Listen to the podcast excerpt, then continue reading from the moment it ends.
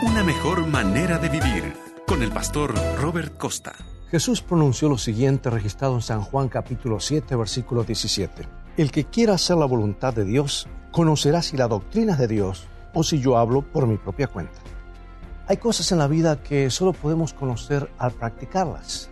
Por ejemplo, el increíble arte de saltar de los puentes. Para saber si funciona o no, podría ir hasta el puente con mi calculadora científica y suponer los hechos desde una perspectiva estrictamente matemática. ¿Tiene la cuerda el largo exacto para, que, eh, para detenerme antes de alcanzar el suelo? Sí. ¿La elasticidad de la cuerda es apropiada para mi peso corporal? Sí. Eh, ¿El viento está soplando en la dirección correcta y a una velocidad adecuada? Sí. Por lo tanto, estoy seguro de que va a funcionar, ¿verdad? No. La última manera de saber realmente es colocándose los arneses y saltando. Porque hay cosas en la vida que solo se pueden saber por la propia experiencia.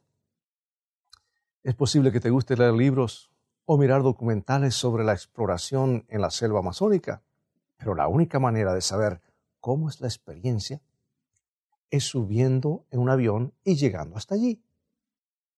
Puedes haber mirado a un millón de personas por televisión cuando nadaban en aguas congeladas el primer día del año, como hay un club de ellos. Pero la única manera de saber de qué se trata es haciéndolo tú mismo. Y de acuerdo a la Biblia, lo mismo sucede con la fe cristiana. Hay personas que han memorizado una gran cantidad de datos y pueden ganar casi todos los debates en los grupos de estudio de la iglesia pueden aún recitar los libros de la Biblia y conocen todos los fundamentos de la fe cristiana de memoria. Es posible que hasta hayan leído las obras maestras de notables escritores cristianos y tengan un doctorado en teología. Pero Jesús enseña que eso no basta. Si quieres entender realmente la doctrina cristiana, tienes que vivirla.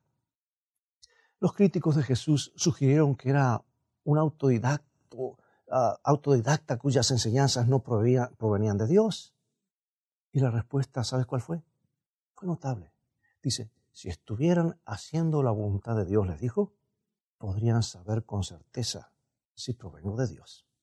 En otras palabras, el conocimiento espiritual auténtico le pertenece a los que hacen la voluntad de Dios, los que viven la fe cristiana.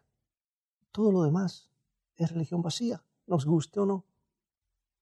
Así es como sucede.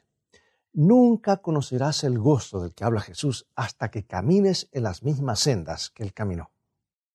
Nunca conocerás la paz y la satisfacción de la que habla Pablo hasta que transites el mismo camino que Él transitó siguiendo a Jesús.